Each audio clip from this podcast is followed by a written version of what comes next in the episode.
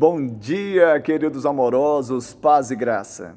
E foi transfigurado diante deles. O seu rosto resplandecia como o sol e as suas vestes tornaram-se brancas como a neve. Mateus 17, 2. No monte, Jesus foi transfigurado. Seu rosto, suas vestes resplandeceram. A palavra transfigurado, no original grego, remete ao radical da palavra metamorfose em português.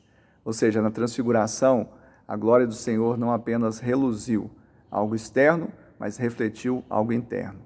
No nosso monte, a presença de Cristo deve nos transformar, nos metamorfosear de glória em glória, porque glória transcendente, sem transformação permanente, é misticismo, não resolve. Que Ele te abençoe, te dê um dia de bênção e vitória, em nome de Jesus.